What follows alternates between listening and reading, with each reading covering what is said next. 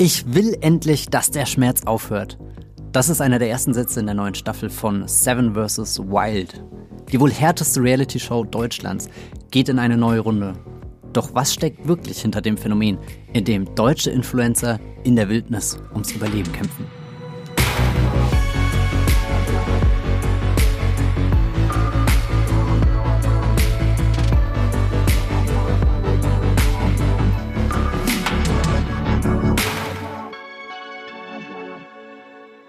Hallo und herzlich willkommen zu einer neuen Ausgabe von Streamgestöber, dem Movieplot Podcast, in dem wir über alle möglichen Themen reden, die irgendetwas mit dem Thema Streaming zu tun haben.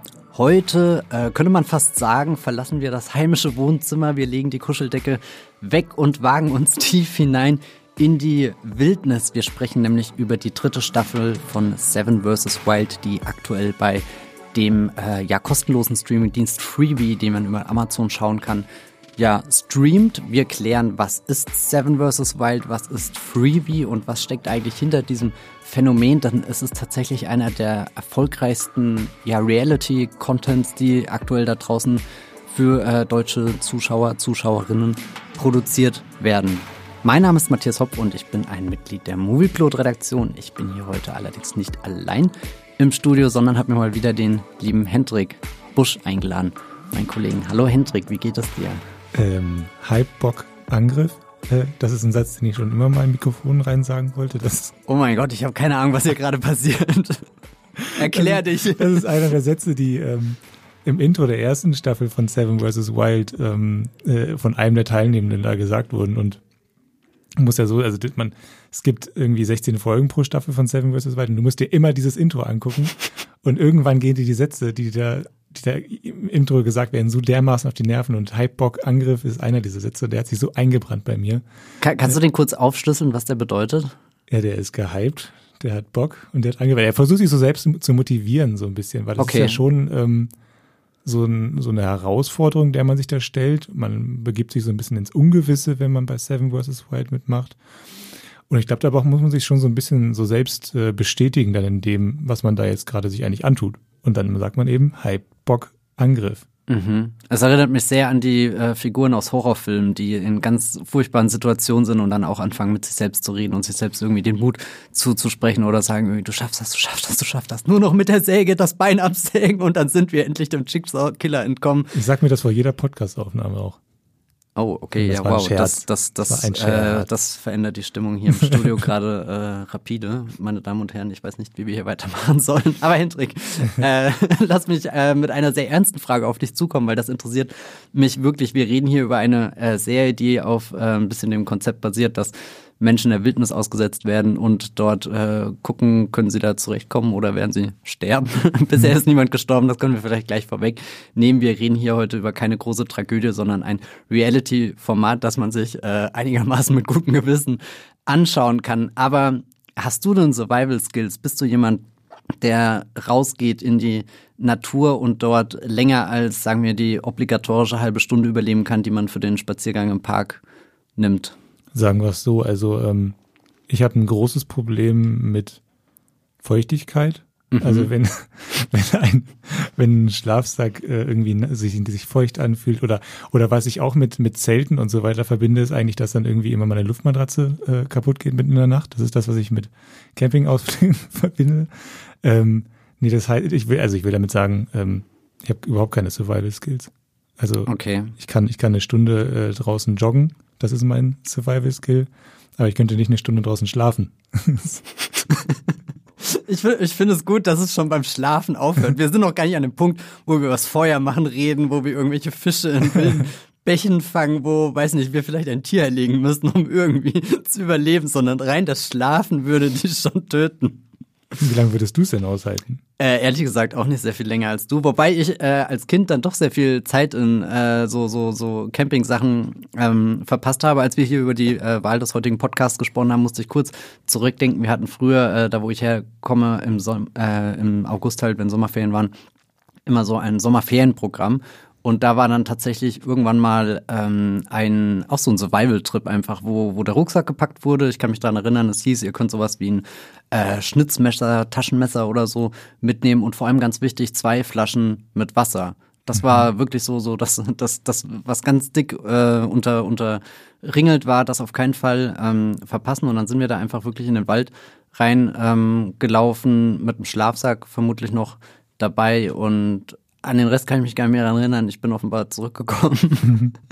Aber ähm, ja, ich weiß nicht, ich finde diesen Gedanken sehr interessant, weil früher oder später kommt man ja doch in einem sehr komfortablen Leben an, wo man nicht oder ich weiß nicht, wo, wo die, die schwierigste Frage, die ich mir stelle, nehme ich heute einen Regenschirm mit oder schaffe ich es auch einfach so durch den Regen?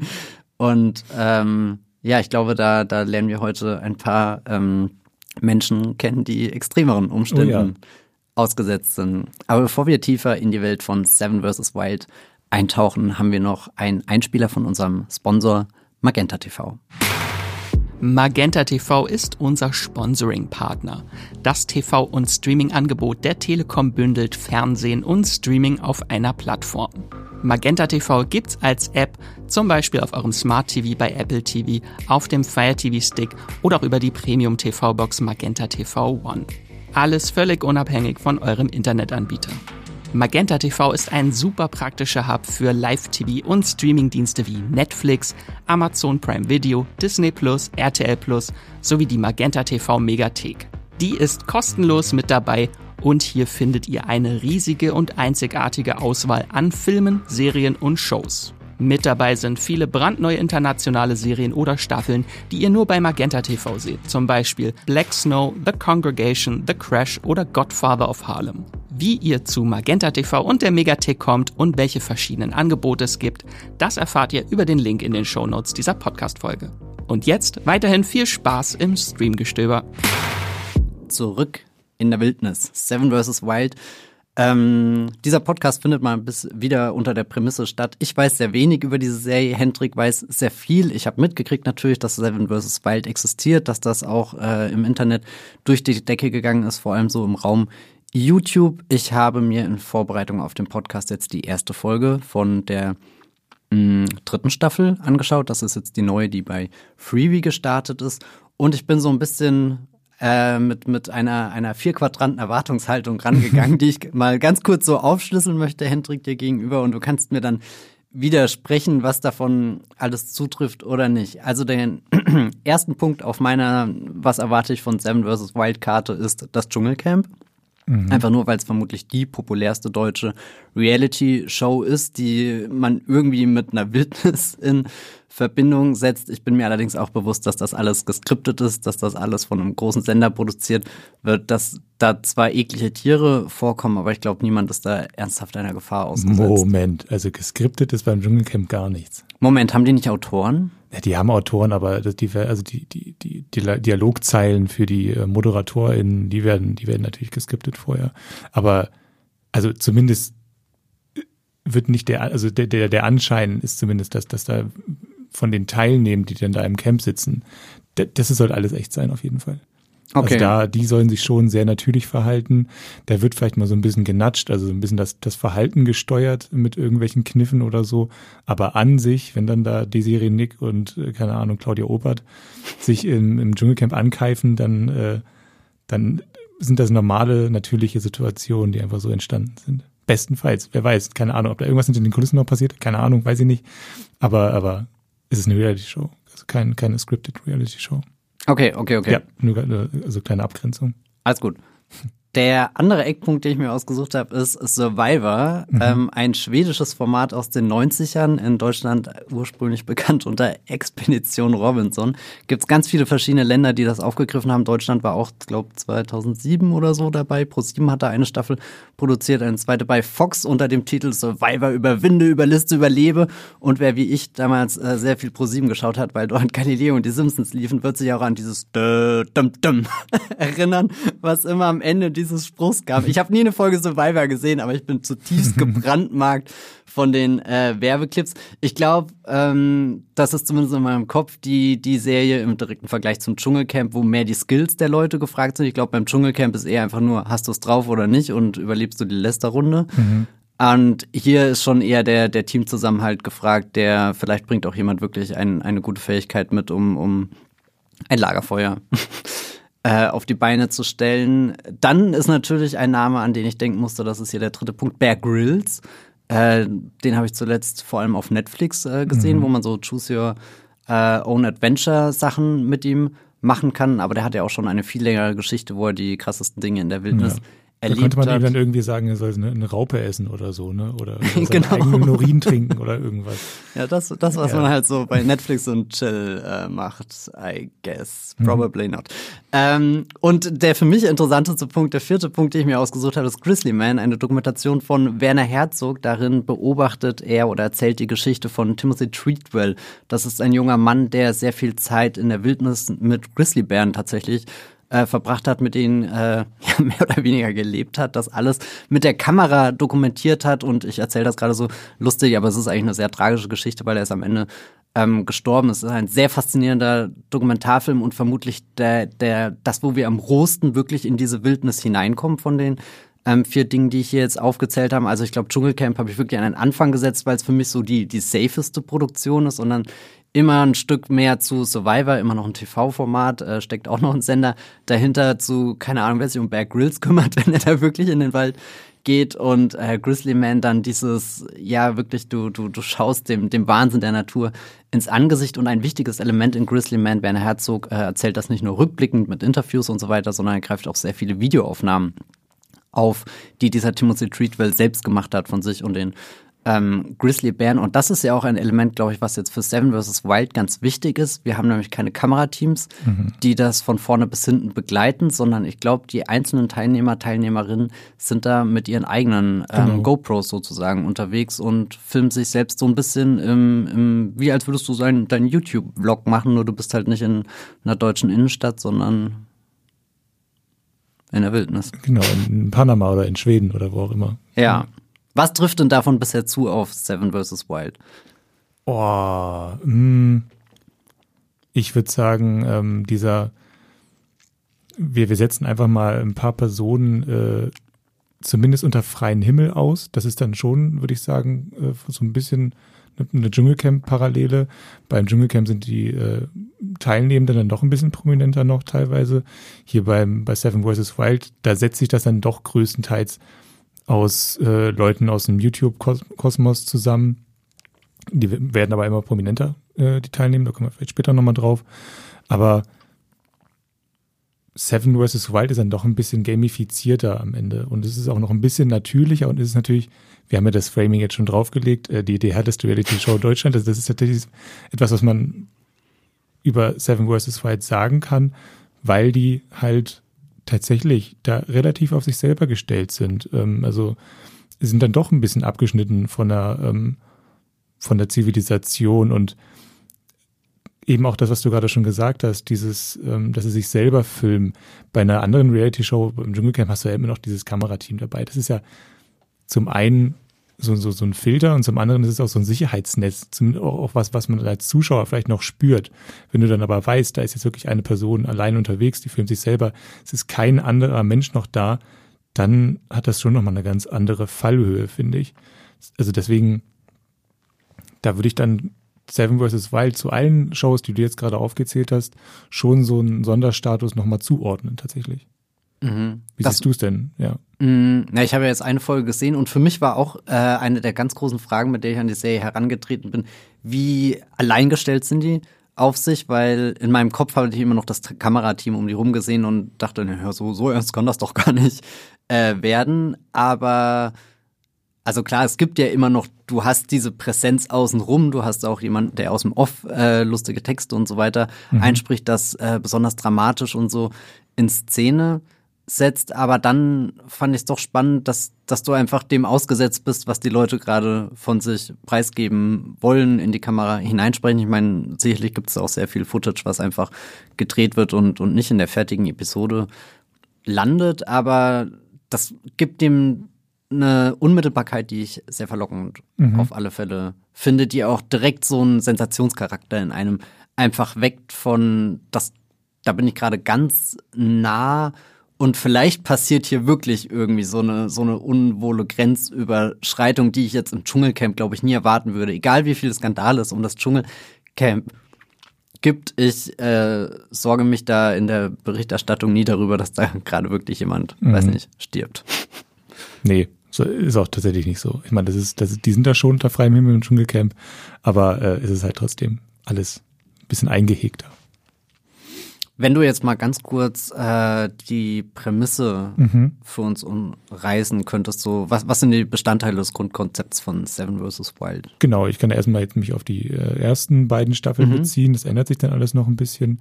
Also in der ersten, in der ersten Staffel war es so, es wurden ähm, sieben Teilnehmer, wurden äh, in Schweden äh, in ein relativ wildes Areal äh, ausgesetzt, alle auch so ein bisschen ein paar Kilometer auseinander, damit sie sich dann auch eben nicht sehen können ähm, von ihren äh, Spots aus. Äh, Spots ist es auch so, ein, Seven vs. Wild Begriff. Das ist dann einfach der Ort, an dem die Menschen dann ausgesetzt sind.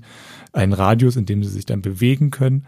Genau, sie haben ähm, sieben Gegenstände dabei, maximal. Meistens äh, besteht das dann aus so einem Schlafsack, einem Tarp, das ist so, so eine Art Zelt. Ein Messer haben die meistens dabei. Einfach so eine, so eine Grundausstattung, mit der du dir dann dein Leben einigermaßen äh, ja, weiß nicht, bereitstellen kannst oder die Lebensumstände so ein bisschen äh, bequemer machen oder überhaupt zu überleben, in Anführungszeichen. Ähm, genau, sie mussten in der ersten Staffel sieben Tage aushalten äh, in der in der äh, in der Wildnis und ähm, genau, es wurden dann noch so, so Herausforderungen gestellt, so Tagesherausforderungen, die man dann bestehen musste. Da gab es dann verschiedene Punktzeilen und am Ende, wer dann die meisten Punkte hatte, hat dann gewonnen. Das gibt's auch in der neuen Staffel jetzt nur nicht mehr. Äh, genau, das ist eigentlich so das Grundkonzept. Wir also das schon, heißt, es ging ja. gar nicht ums Überleben, sondern ums Punkte sammeln, oder? Doch was? schon, es, du musst halt schon aushalten. Das ist schon der aller, die allererste Herausforderung ist, es auszuhalten in, mhm. der, in der, in der, in der Wildnis.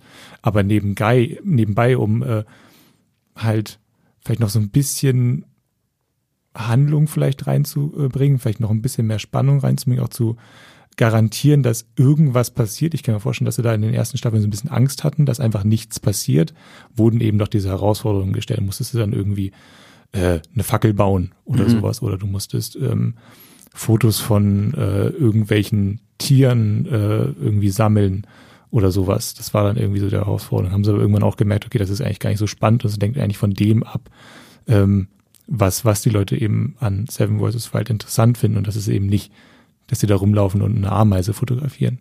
Oder ich weiß nicht, ob es eine Ameise war oder ein Salamander oder was auch immer. Also die wollen sehen, dass die ähm, Leute sich da irgendwelche coolen ähm, Hütten bauen oder äh, vielleicht irgendwie auch mal ein Floß oder sowas. Ähm, genau, das, deswegen gab es da so ein paar Änderungen. Ja.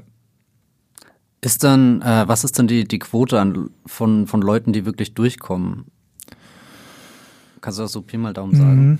Also in der ersten Staffel ähm, sind, glaube ich, am Ende von den sieben nur drei oder vier durchgekommen. Ich glaube, es waren vier am Ende. Einer ist schon ähm, äh, am, am ersten Tag, hat er dann an so einem Baum gerüttelt.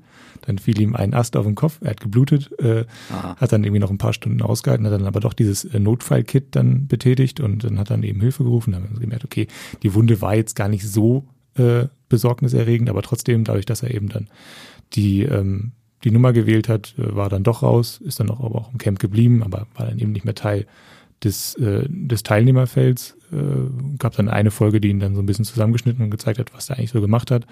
Ähm, genau, es gab eine, ähm, einen Teilnehmer in der ersten Staffel, Fabio, der hat komplett auf seine Gegenstände verzichtet, hat dann mhm. einfach, also wirklich mehr oder weniger nackt da reingegangen, äh, der war nur noch komplett vom, vom Pech verfolgt und äh, war vom, vom ersten Tag an eigentlich durchnässt und musste dann da eben dieser klammen äh, schwedischen Wildnis dann da irgendwie durchkommen.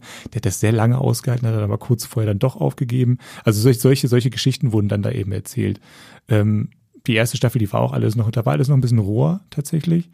Ähm, du merkst schon, wenn du jetzt dir die neuen Folgen anguckst und die mit den alten Folgen vergleichst, das ist alles noch so ein bisschen lockerer. Du merkst dann auch schon ein bisschen so die, die YouTube-Herkunft von dem Ganzen.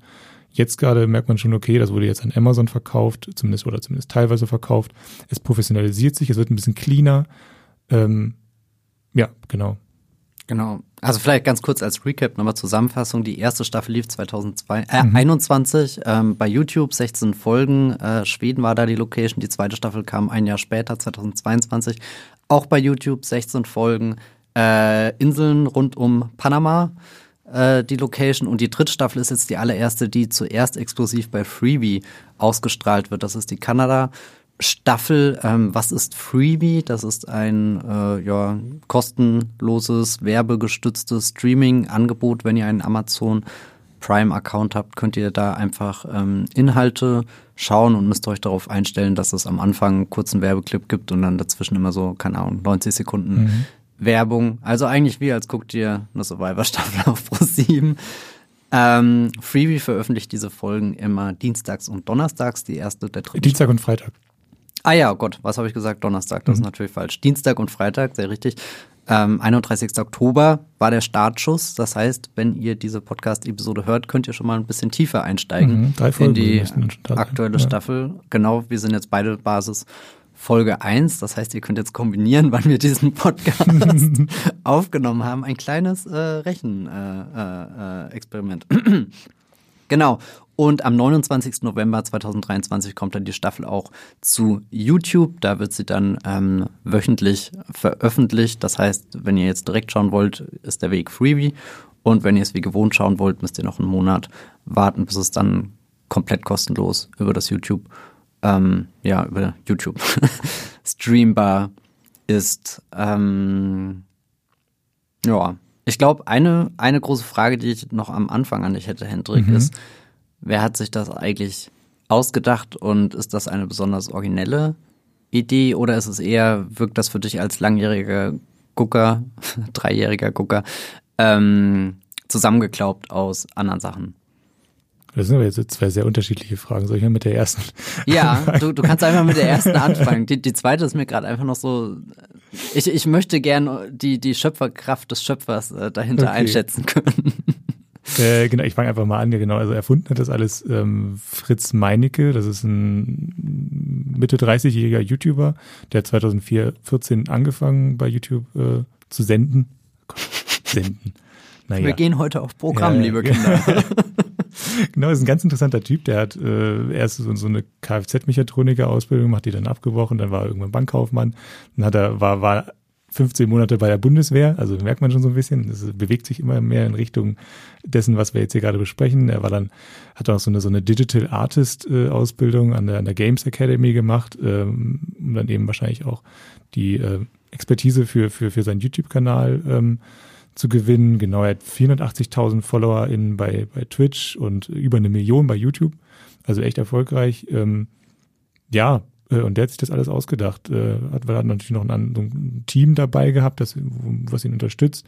Und er ist ähm, in allen drei Staffeln auch als Teilnehmer dabei. Er hat sich jetzt in der neuen dritten Staffel hat er sich so ein bisschen zurückgezogen aus der ganzen Organisation, aber als Teilnehmer ist er immer noch dabei. Genau.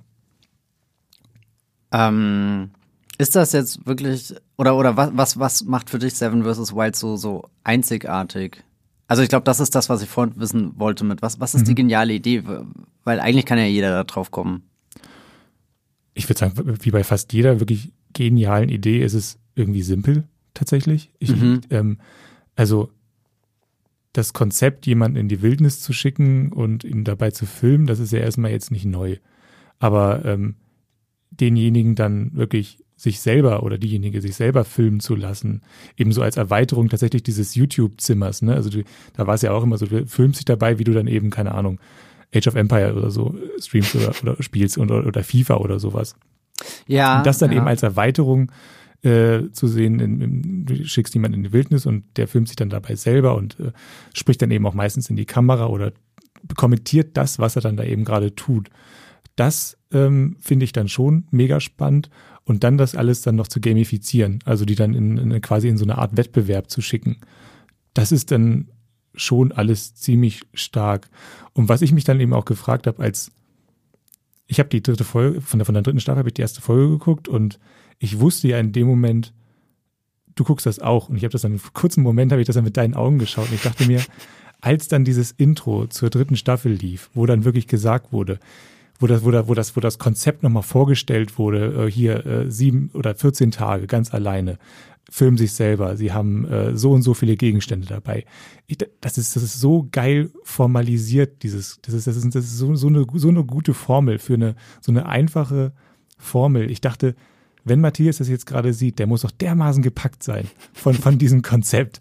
Also, weil ich, ich kann, ich kann mir quasi nicht vorstellen, wie sich davon jemand nicht in so einen Sog reingezogen fühlt, tatsächlich, weil das so, so stark äh, konzeptionalisiert ist. Und ich stehe total auf Reality-Shows, die ein starkes Konzept haben. Da habe ich ja irgendwie letzte Woche, als wir hier bei NCIS haben, wir ja auch über die Verräter gesprochen. Ähm, es gibt gute Reality-Shows, die ähm, kann man, kann man einfach nur Leute irgendwie zusammenwerfen in einem Haus und dann bekriegen die sich da irgendwann früher oder später. Aber da bist du eben immer davon abhängig, ähm, wie ist die Chemie oder wie ist auch die, oder wie, wie funktionieren die eben nicht miteinander. Dann gibt es eben sehr viele Konflikte.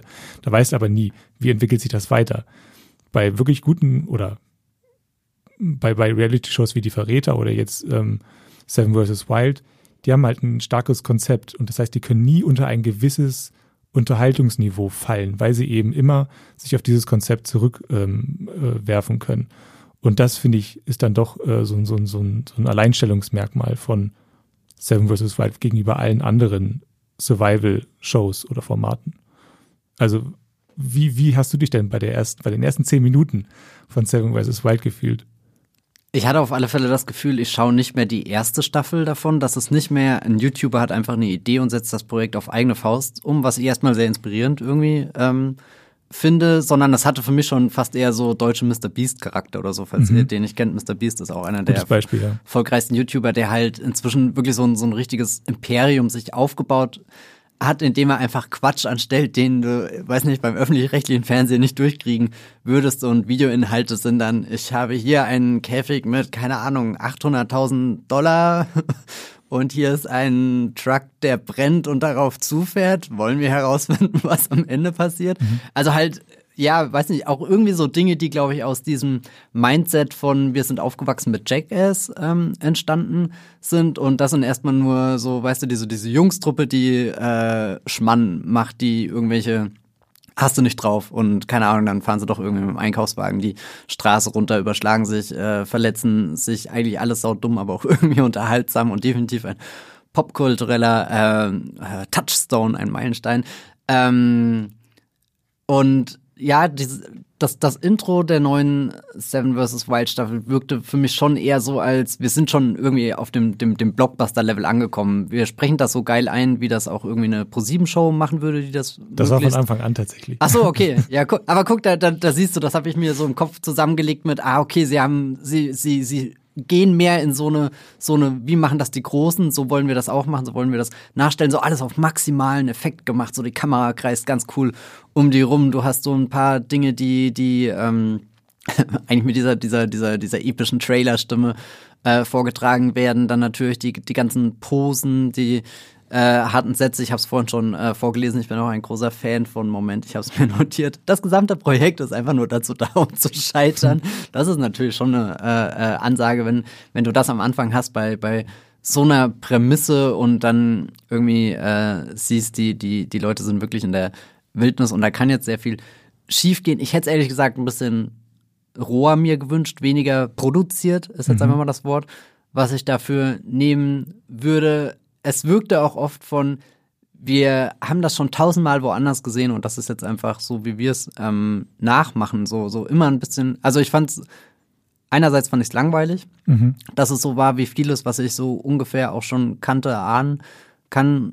Andererseits fand ich es irgendwie charmant dadurch von, guck mal, die machen das so und, und das können wir mit unseren Mitteln erreichen und das machen wir mit unserem wilderen Konzept noch. Vielleicht stirbt hier wirklich jemand, vielleicht nicht. Ähm, ja, ich weiß nicht, ich finde find, find dieser, dieser Gedanke, also ich habe jetzt da diese eine Stunde, sieben Minuten ging die erste Folge und vermutlich wird keiner sterben, weil ich glaube, sonst würden wir ganz anders inzwischen schon über dieses Format ähm, reden, wenn da wirklich was, was todernstes passiert wäre. Und die sind ja auch ausgestattet mit, äh, weiß nicht, Handys und so, die, die benutzen sie natürlich nicht. Sobald sie das benutzen, fliegen sie raus, sind sie raus aus dem ähm, Wettbewerb, haben die, äh, die, die Survival-Aufgabe sozusagen ähm, verloren, aber ähm, du kommst ja ziemlich schnell an den Punkt, wo die einzelnen Teams einfach weiß nicht, abgesetzt werden. Mhm. Die sind auf dem Boot, werden da irgendwie an den Strand gefahren.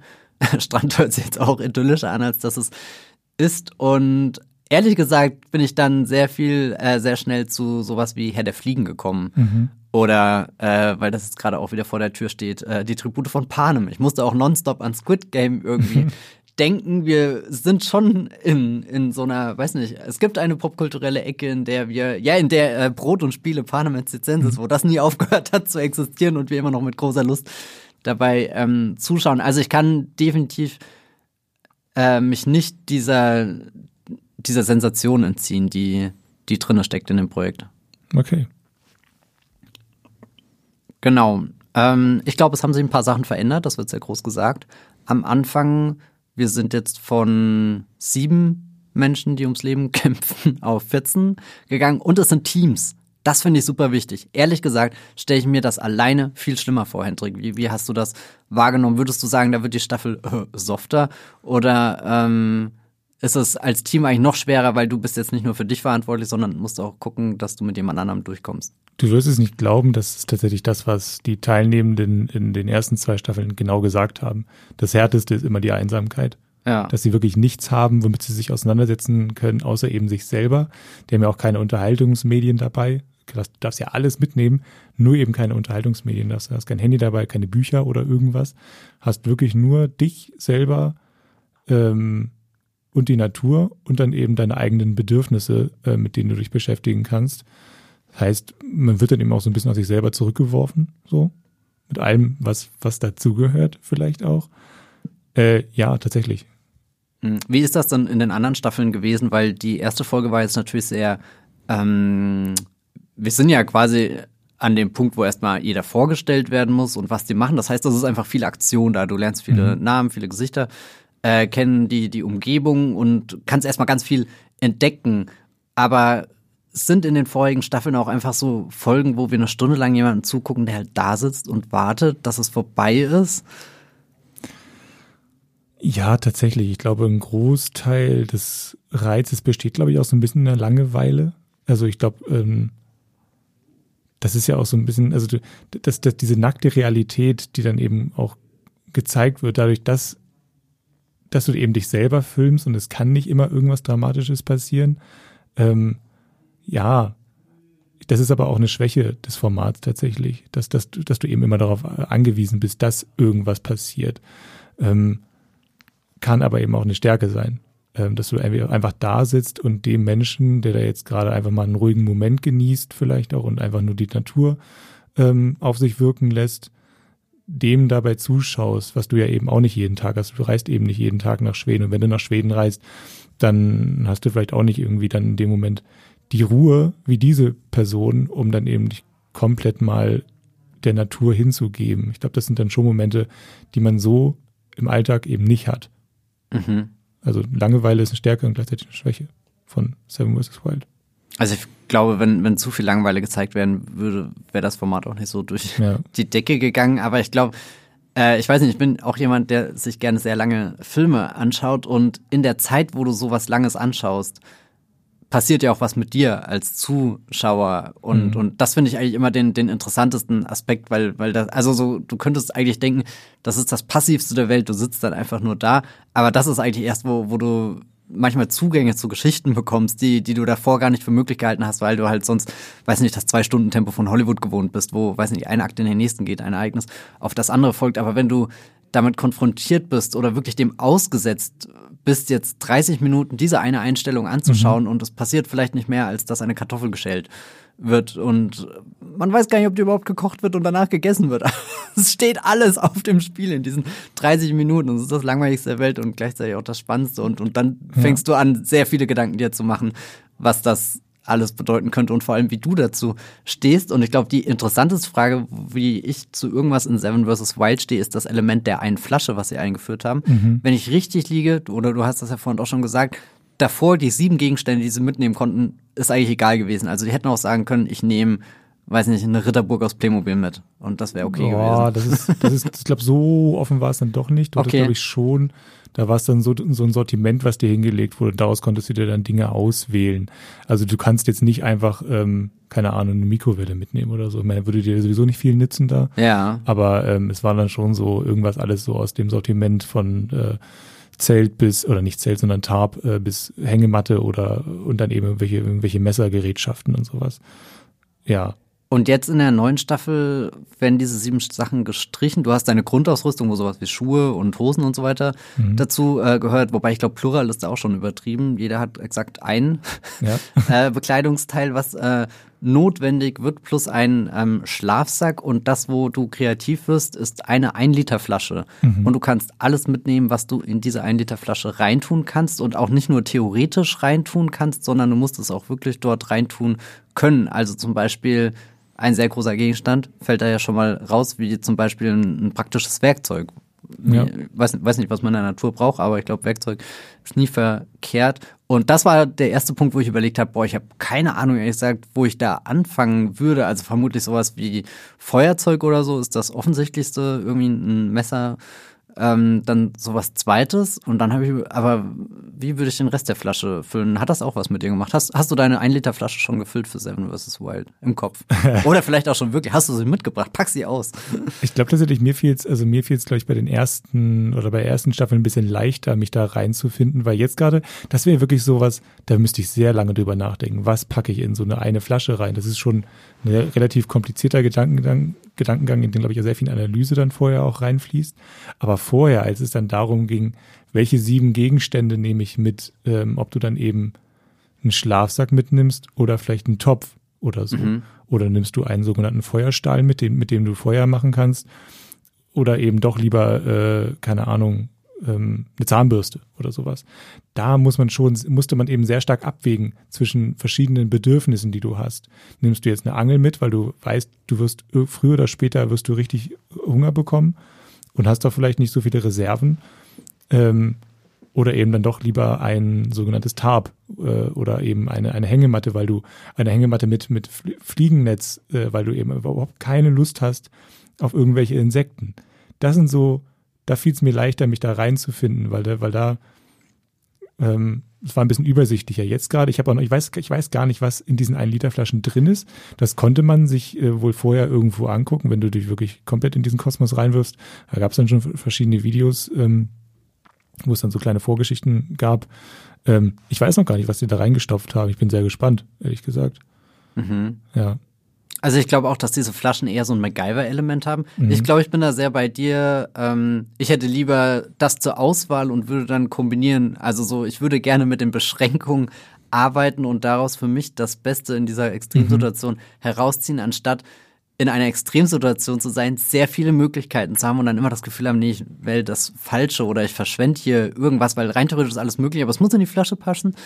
Und ja, keine Ahnung. Also ich habe dir auch schon meine zwei Top-Gegenstände genannt und der Rest ist ehrlich gesagt, ja, soweit habe ich noch nicht gedacht. Und Nee. das macht mich auch ehrlich gesagt am neugierigsten auf die weiteren Folgen, weil ich wissen will, was zaubern die alle aus den Ja. Flaschen raus. Ist da irgendwie so, so wirklich so ein, ah, genial, okay, da, da, darauf wäre ich nie gekommen, aber es ist wirklich brillant oder auch so, so, du nimmst einen Gegenstand mit und denkst dir erstmal, hm, was will man damit? Und dann wird er so halb zweckentfremdet und du merkst, okay, nee, eigentlich hat da jemand viel Erfahrung mit. Und man muss auch sagen, das sind jetzt nicht einfach irgendwelche Influencer, die da ins Boot geholt werden, sondern die bringen auch schon alle so ein gewisses ähm, Set an Skills mit oder gehen zumindest in die Richtung von, denen kann man zutrauen, dass sie länger als, weiß nicht, ein paar Stunden. Das ist ja auch so ein neues Element, wa- was sie jetzt eingeführt haben. Du kannst jetzt irgendwie so sehen, wie, was ist eigentlich deren Survival-Skill-Set? Danach wurden die ja so ein bisschen einsortiert. Also manche von denen, die sind tatsächlich auch in dem Bereich unterwegs, in dem Survival-Bereich, so einer wie Survival Marine, so heißen die, so heißen die ja teilweise da. Ka- Kanntest du Survival Ich Mother kannte vorher? den vorher natürlich nicht. Ich kannte, also das Kanntest du irgendjemanden davor? Ich kannte keinen einzigen Menschen davor. Also wirklich, ich bin, ich bin ja generell jemand, ich, das ist ja auch so komisch, ich gucke ja fast gar kein YouTube. Ist, bin, bin, irgendwie ist es komplett an mir vorbeigegangen. Das ist eins der wenigen YouTube-Formate, was ich in den letzten Jahren wirklich regelmäßig geschaut habe. Ähm, und ich habe keine Ahnung, wer diese ganzen Leute sind. Äh, ein paar habe ich schon mal gehört und das ist ja auch so ein Ding. Die werden jetzt ein bisschen bekannter, die Leute. Also so jemand wie Trimax habe ich dann schon mal gehört. Da weiß ich, dass der irgendwie ein Streamer ist oder so und der irgendwie mal ein paar Boxkämpfe gemacht hat oder so.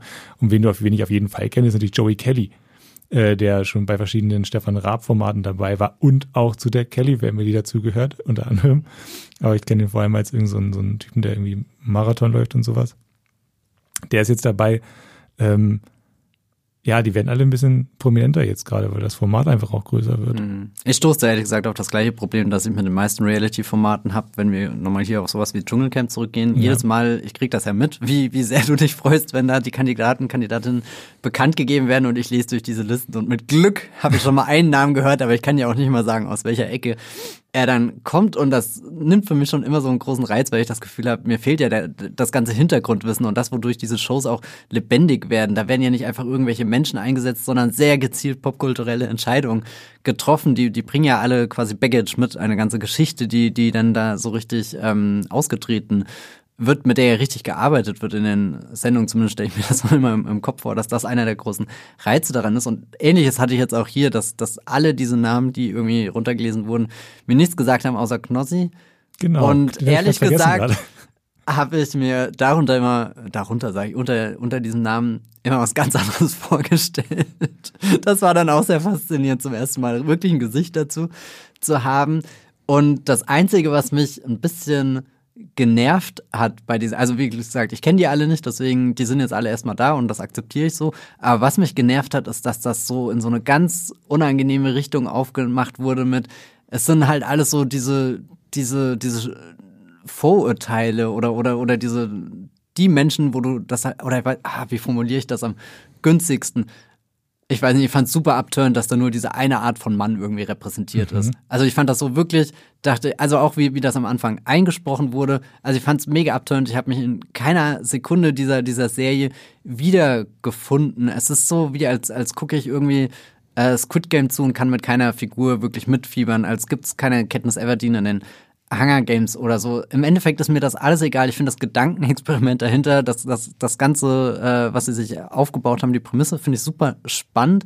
Aber ich habe dann auch während der Einfolge gemerkt, dass ich völlig desinteressiert bin, eigentlich, was diese einzelnen Personen dazu Sagen haben, weil ich das Gefühl habe, ihr seid doch alle aus dem Katalog für, weiß nicht, äh, Wildwasserspaß oder so ausgeschnitten und, und tragt hier, keine Ahnung, die Engelbert Strauß-Klamotten. Nichts gegen Engelbert Strauß-Klamotten, gute Arbeitskleidung. Aber ich weiß nicht, es ist. Keine Werbung. Ja, ja, nee, überhaupt keine. Das erst recht nicht, aber ich bin da ja, ich weiß, ich, ich dachte zwischendrin, also ich weiß nicht, der, der unangenehmste Moment war, als dann irgendwie so, keine Ahnung, die, die sechs Männer-Teams vorgestellt wurden und du dann irgendwie das eine Frauenteam hast und dann stellt sich auch noch raus, naja gut, die eine ist von der Community oder so gewählt, wo dann, oder nicht und weiß nicht, da wirkt es ultra rückständig, das Format. Also wirklich so, so fast schon abstoßend und Vielleicht ist das aber auch ein Reiz von diesen Reality-Sachen, dass du mit was konfrontiert bist, was eigentlich nicht deine Welt ist, in der du dich aufhältst und auch irgendwo so einen, den, den, den Sensationscharakter dann einfach steigerst. Also man beobachtet einfach viel. Also das muss man dieser, dieser Serie lassen. Man, man kann einfach hingucken und es passiert irgendwas. Es ist wirklich so, so viel zum mhm. Observieren. Ich weiß nicht, wie, wie, wie siehst du das dann? Ja, erstmal ganz kurz, also tatsächlich war in der ersten, in der ersten Staffel war gar kein Frauenteam dabei, beziehungsweise gar keine Frau dabei. In der zweiten wow. hatten sie dann, weil es dann auch ein bisschen Kritik daran gab, hatten sie dann zwei Frauen mitgenommen. Jetzt sind auch wieder zwei Frauen dabei, aber die Quote ist wieder so ein bisschen runtergegangen, weil es ja insgesamt 14 Teilnehmende jetzt sind. Also aber ich gucke auf das Poster und habe das Gefühl, ja. es gibt wirklich nur diese eine ganz bestimmte Art von Mensch, die in der Wildnis überleben kann. und das ist so, ich weiß nicht, mir nervt es irgendwie. Ja, ich würde, diesen paar Graustufen sehe ich dann schon. Es ist ein sehr deutsches Format. Es ist auch ein sehr, sehr männerlastiges Format. Das würde ich definitiv sagen.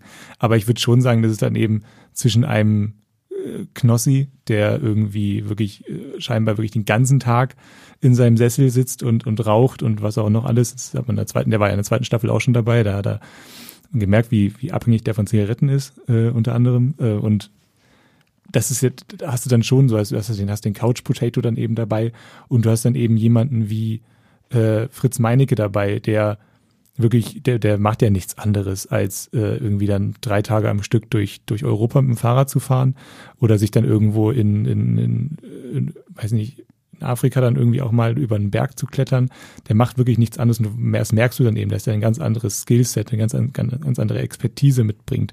Also ich sehe da schon Graustufen tatsächlich, was den Männertypen angeht was aber eben nicht heißt, dass der sehr, sehr weiß, sehr, sehr männlich, äh, der Männertyp männlich, genau, äh, und äh, deutsch eben ist.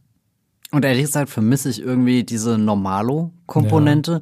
weil so aufregend es ist, diese Menschen in die Wildnis zu ähm, schicken, es fühlt sich fast gecheatet an dadurch, dass die das alle prinzipiell schon mal durchgemacht haben auf andere Weise. Mhm. Also da finde ich fast schon wieder das Dschungelcamp, da sind ja wirklich Stars, die vermutlich nie in der Wildnis. Und die kommen da immer wieder rein und denken, oh was, wir, das ist ja wirklich draußen. Oh was? mein Gott, damit konnte niemand rechnen nach all diesen Jahren und Staffeln. Nein, also ich, also überleg mal, wie, wie krass der Thrill wäre, wenn er wirklich normal ist. Also so wie du und ich. Leute, die sagen, wir würden nicht mal hier den, den die, die, die Nachtruhe im Zelt überleben.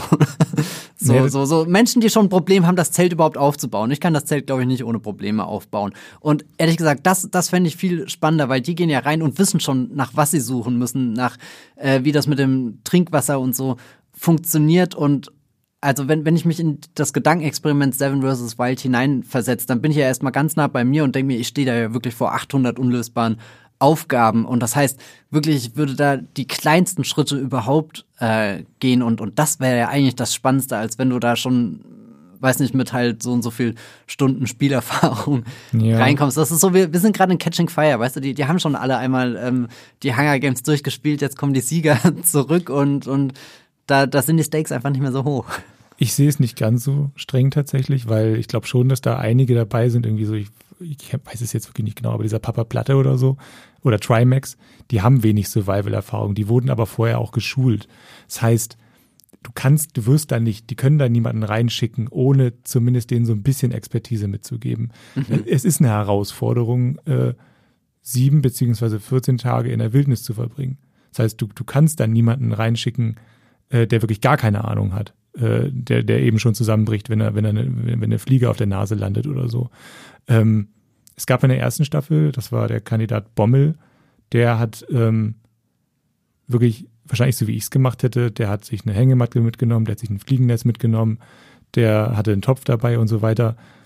Äh, der, und der war dann auch sehr zufrieden damit und es war einfach wahnsinnig langweilig, dem zuzusehen, weil der eigentlich mehr oder weniger einen Campingurlaub in Schweden gemacht hat und, äh, und sich das dann irgendwie da gemütlich gemacht hat. Dann war vielleicht das Problem, dass er äh, dass es vielleicht ein bisschen kalt war und, und vielleicht auch nicht wenig zu essen gehabt und so weiter. Aber letztlich äh, konntest du dem nicht zusehen, weil da ist dann wirklich einfach auch nichts passiert. Der Reiz, glaube ich, an Seven vs. Wild ist dann eben schon, ähm, Leuten wie Fritz Meinecke zuzuschauen, die äh, wissen, ähm, die, die, die da mit dem, mit dem Ganzen, was sie umgibt, mit der Umwelt, äh, vielleicht ein bisschen improvisieren können, die dann eben mhm. dann doch in der Lage sind, ähm, äh, eine Angel aufzustellen und ein Floß zu bauen oder, oder, oder was auch immer. Ähm, das macht schon Spaß irgendwann. Und auch vielleicht, es macht, glaube ich, auch Spaß, die Leute, die glauben, dass sie ähm, dem allen gewachsen sind, die dann so ein bisschen brechen zu sehen, tatsächlich auch, weil ähm, das ist jetzt in der dritten Staffel eben auch neu, es geht dann 14 Tage und nicht sieben. Diese 14 Tage dann wirklich ähm, zu verfolgen und zu schauen, was machen diese 14 Tage auch Nahrungsentzug, Schlafentzug, Komfortentzug, äh, was machen die mit den Menschen? Das wird, glaube ich, schon ein ganz anderer Faktor nochmal als in den sieben Tagen davor. Bei den sieben Tagen davor, selbst da hast du nach drei Tagen gesehen, was, wie das an denen zerrt. Ähm, da war es dann teilweise noch die Einsamkeit. Diesmal könnte es sein, dass sich dann eben diese Zweierteams irgendwann total auf die Nerven gehen. Das weißt du auch nicht. Es ist schon eine andere Dynamik da drin. Das finde ich auch gut, dass sie so ein bisschen auflockern gerade. Aber ja, ich glaube schon, ich glaube, du unterschätzt das ein bisschen. Ich glaube, du ja. bist echt, äh, ich glaube, dass, dass, dass, ähm, dass es eine große Herausforderung ist für Menschen. Auch mit dieser Ausstattung, auch mit dem Skillset, da draußen zu überleben, überleben, in Anführungszeichen. Oh Gott, die sterben ja nicht. Aber sich das da irgendwie zumindest zurechtzumachen. Ich, ich glaube, ich glaub, das, das wollte ich auch gar nicht so sehr in Frage stellen. Also ich meine, ich war neulich eine Woche lang krank und das war schon irgendwie so mein Limit, so irgendwie von da bin ich allein auf mich gestellt in einer Situation, wo ich nicht so funktioniere, wie ja. ich das gerne will. Es war wirklich, die Woche hat sich angefühlt wie, weiß nicht, zwei Monate oder so für mich. Also ich finde es wirklich insane, dass sie diese, diese 14 mhm. äh, Tage da jetzt auf sich nehmen und äh, mein Kopf rattert auch einfach seit, äh, äh, seitdem ich die erste Folge gesehen habe mit äh, die, die, dieser Frage, klar, du gehst hin und hast so ein paar pragmatische Dinge, die einfach geklärt werden müssen. Wie läuft die Wasserversorgung? Kann ich mir irgendwie so eine, so eine Essensbasis hier aufbauen oder, oder muss ich halt wirklich in so einen Zustand gehen vom, vom Aushalten und äh, wie lange macht das der Körper mit bis hin zum, zum Schlaflager oder irgendwie sowas ähm, errichten. Aber dann ist da ja immer noch sehr viel, sehr viel, wo du mit dir selbst bist, wo Zeit ist klar, die sind jetzt äh, zusammen, aber selbst das ist mhm. ja jetzt auch nicht die, die, die Welt. Eine Frage habe ich übrigens, äh, wenn die da viel rumlaufen, laufen die sich irgendwann über die Wege? Gibt es da unerwartete Crossover? Das sollte zumindest nicht passieren. Wie okay. das jetzt in der neuen Staffel ist, weiß ich nicht. In, der ersten, in den ersten beiden Staffeln war es schon so, dass es teilweise Inseln waren, mhm. auf die die dann ausgesetzt wurden. Das heißt, die konnten sich da nicht über den Weg laufen, hätten sie schwimmen müssen. Ähm, und ich glaube, in der ersten Staffel waren sie dann wirklich so weit auseinander, dass es einfach unmöglich war. Und da waren sie teilweise auch auf Inseln. Also das wird schon sichergestellt, dass sie sich eben nicht über den Weg laufen. Und das hat man ja auch gesehen in der dritten Staffel jetzt. Es ist gar nicht so leicht, äh, sich da vorzubewegen. Also wie das nee, jetzt zugewachsen nicht, ja. war, das hat mich auch überrascht. Also ich bin mal auch mal, ich glaube, vor, vor, vor einem Jahr war ich auch in Schweden im Urlaub und da sind wir dann auch mit so einem äh, Ruderboot dann rumgefahren, waren dann plötzlich auf so einer kleineren Insel auf einem größeren See und da haben wir dann auch gemerkt, okay, hier ist wirklich alles zugewachsen. Es gibt dann eben auch keine, keine, keine irgendwelche Lichtungen oder so oder irgendwelche Wiesen, über die du dann eben rüberspazieren kannst. Also in das ist ja auch so, ein Kontrast, den man dann merkt. Ne? Also Wildnis heißt, dass die Mobilität eingeschränkt ist. Du brauchst dann eben auch mal so eine Machete, mit der du den, den Weg freischlägst. Also ja, ich glaube, nee, die werden sich auf gar keinen Fall über den Weg laufen. Und wir sind an einem ganz spannenden Punkt auch noch nicht gewesen, nämlich der Nacht. Äh, ich bin neulich vor ein paar Jahren auch, äh, war ich fotografieren und dachte, naja, den Sonnenuntergang, den nehme ich noch mhm. komplett mit, bis ich dann gemerkt habe, ja, du musst jetzt nach Hause laufen. und das war eigentlich eine Strecke, die ich schon sehr oft gelaufen bin, aber halt tagsüber und wie das ja. das verändert und vor allem auch wirklich mit dieser Situation, kein Horrorfilm hätte es besser können, dein Handy zeigt dir noch so drei Prozent Akku und du überlegst halt, sind das die drei Prozent, die du jetzt in die Taschenlampe investierst oder sind das die drei Prozent, die du dir für Notruf aufhebst, falls du doch irgendwie rutscht und äh, keine Ahnung, Unglück ähm, passiert und also das das das war wirklich äh, ich erzähle das jetzt auch wieder so wie als wäre das so eine coole Geschichte aber da habe ich auch auf einmal verstanden was mit dir passiert wenn du nachts allein unterwegs bist selbst wenn mhm. die Umgebung eigentlich eine vertraute ist aber das sind dann einfach keine Lichter du bist mitten im Wald und gehst da so ein steileres Stück runter und fängst wirklich an so so zu tasten wo wo jeder Zentimeter den du dir, musst du dir erarbeiten irgendwie und also das, das war, war ein Wow-Moment. Ja, und das Seven vs. Wild Szenario ist jetzt ja eigentlich, dass du durch die Nacht tastest und äh, du hast eigentlich gar nichts, wo du hingehen kannst. Stimmt. Du hast, kein du hast eigentlich nur die, die, die Zeit, die du ja. rumbringen musst. Genau, und das werden wir in der nächsten ähm, Folge wahrscheinlich dann sehen. Da ist es ein, ein sehr spannender Moment. Das war bisher in allen Staffeln auch immer so einer der großen Spannungspunkte was für eine Unterkunft bauen die sich eigentlich? Wo, wo suchen sie sich wirklich den einen Ort aus, wo sie sich einigermaßen sicher fühlen, wo sie dann tatsächlich auch dann vor Wildtieren sicher sind? Das wird, glaube ich, vielleicht in der neuen Staffel jetzt auch ein anderer Faktor, wenn es wirklich um, um Wölfe. Ja, Bedrohung durch Tiere, äh, wenn es darum geht, äh, aber eben auch, wo, wo ähm, bist du vor Regen und Wind geschützt und so weiter. Und auch, wie machst du dir das da einigermaßen gemütlich? Äh, das, das, das war in der zweiten Staffel mit äh, Fritz Meinecke war das ein großes Problem. Der hatte eigentlich keinen Ort, wo er sich ein Bett aufstellen konnte, weil alles dann entweder bei der Flut äh, ähm, irgendwie dann wärst du unter Wasser gewesen, irgendwann früher oder später. Und dann war dann tatsächlich auch so, dass er irgendwann dann das Wasser dann äh, am Hintern gespürt hat. Äh, also es war Wahnsinn. Äh, also solche Momente erlebst du dann da auch. Weiß ich nicht ganz genau, wie das in der neuen Staffel jetzt wird. Aber die, dieses, diese, dieses, das, das Fehlen eines Zuhauses, glaube ich, ist auch so, ein, so eine große psychische Belastung während dieser Zeit. Hast ich, du ja im Dschungelcamp auch nicht, da hast du das Camp. Ja, und du, du hast auch ständig ein Narrativ außenrum, während hier ist ja fast schon die spannende Frage, was für eine Art von Gesellschaft entsteht denn da mhm. jetzt, wenn die zu zweit äh, dort sind und was für Routinen entwickelst du? Und, und ich fand auch ganz spannend, was du gesagt hast, was baust du dir auf? Also wird das einfach nur zweckmäßig und du gehst dann Augen zu und durch oder schaffst du es in 14 Tagen sogar fast also wirklich mhm. ein Zuhause aufzubauen, irgendwas, was gemütlich ist. Also, dass du, keine Ahnung, aus, aus drei, vier Tagen der absoluten Hölle irgendwie in einen einigermaßen stabilen Zustand kommst, bis hin am Ende. Es ist eigentlich recht komfortabel. Du weißt, wann du einen Fisch fängst, du weißt, wann du das und das machst. Also, ehrlich gesagt, ich weiß nicht, ob ich es wirklich schauen werde, aber meine Neugier ist definitiv da zu sehen, wie sich das äh, im Laufe der weiteren ähm, Folgen entwickelt, einfach weil, weil ich das Gefühl habe, da kann tatsächlich sehr viel entstehen und jetzt der Eindruck, den ich halt auf Basis der ersten Folge habe, wo ich das Gefühl habe, ich bin noch nicht wirklich nah zu den Leuten hingekommen, ich fieber mit niemandem weg, äh, kenne da sowieso keinen und und es ist mir alles egal. Ich war zwischenzeitlich nicht mal sicher, mit sind wir schon wieder beim anderen Team oder ist es immer noch das gleiche, weil alles sehr sehr sehr ähnlich, sehr zack zack zack aufeinander mhm, mhm. ähm, wirkt, aber ich würde da schon irgendwie ähm, Potenzial drin sehen, dass da noch noch viel mehr entstehen kann. Und mich würde auch interessieren, was die, was die Menschen später zu erzählen haben. Weil jetzt gerade ist es noch so, oh wow, wir sind in der Wildnis und guck mal, das sieht krass aus und oh Gott, was sind das für Spuren? Im Sand, das fühlte sich auch noch zu sehr performt, ehrlich gesagt, für mich an und ich frage mich, kommen sie an den Punkt, wo sie das alles ablegen, wo sie keine Influencer mehr sind? Wo keine, die Masken fallen. Ja, nee, ich will gar nicht auf so einen dramatischen Aspekt raus, aber ähm, also wenn du, glaube ich, in dieser Influencer-Umgebung drinne bist, dann bist du ja ständig in irgendwie in so einem ja. performativen Modus, weil vieles eben gefilmt wird. Und klar, dieses Film hört hier nicht auf, weil sie ja mehr oder weniger immer noch ihre eigenen Regisseure mhm. sind. Selbst die, die, die, ähm, was auch immer sie haben, die GoPro ähm, vors Gesicht halten. Aber da, da würde mich schon interessieren, so merkt man irgendwann, dass, dass das wegfällt und dass es auf so, so, so, eine, so eine Basis geht mit, Moment, jetzt muss ich mal wirklich meinen Fokus darauf richten wo ich hier bin, was das mit mir macht und wer weiß, in was für existenzielle Situationen du dann gerätst und jetzt gar nicht existenziell im Sinne von Leben bedrohlich, da kommt ein Tier oder keine Ahnung, ich habe mich vergiftet, sondern einfach, ich bin hier jetzt und alles, was ich mache, ist das Einzige, was existiert. Und das ist ja so selten in der Welt eigentlich ist ja nicht mal, keine Ahnung, ich bin heute auf Arbeit gekommen und hatte schon 10.000 Eindrücke um mich herum, allein dadurch, dass ich, keine Ahnung, aufgestanden bin, früh auf Twitter geschaut habe, in der U-Bahn gesessen habe mit ganz vielen Menschen um mich rum, so viel, was da auf einen ähm, einwirkt und dir schon irgendwie so, so, so was außenrum erzählt. Und äh, ich finde sehr faszinierend diesen Gedanken von, du bist da halt nur allein und das ist das Einzige, was da existiert. Ja, ich bin mir auch gar nicht so sicher, vielleicht solltest du dir die erste Staffel vielleicht sogar auch nochmal angucken, weil da hast du diesen Aspekt in eben noch mehr dass die da alleine sind.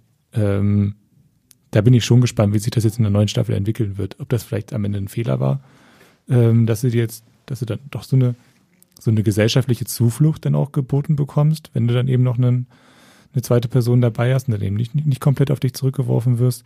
Ich glaube trotzdem, dass wir es, dass früher oder später wird es dann da eben schon Risse geben in dieser, was ich, was ich eine gute Beobachtung finde, in dieser in dieser Influencer-Fassade, die ich, die mir tatsächlich auch aufgefallen ist in der ersten Folge jetzt, die sind ja schon sehr stark noch in ihren Rollen und ihren Images drin. In der, in der ersten, da gibt's ja diese dieses eine Team, wo es dann irgendwie darum geht, oh, der verwendet immer Anglizismen und da verwendet er die ganze Zeit Anglizismen und sagt die ganze Zeit Bro und so weiter. Dann merkst du richtig, okay, die müssen da jetzt eben auch ihre Marke irgendwie so ein bisschen vertreten.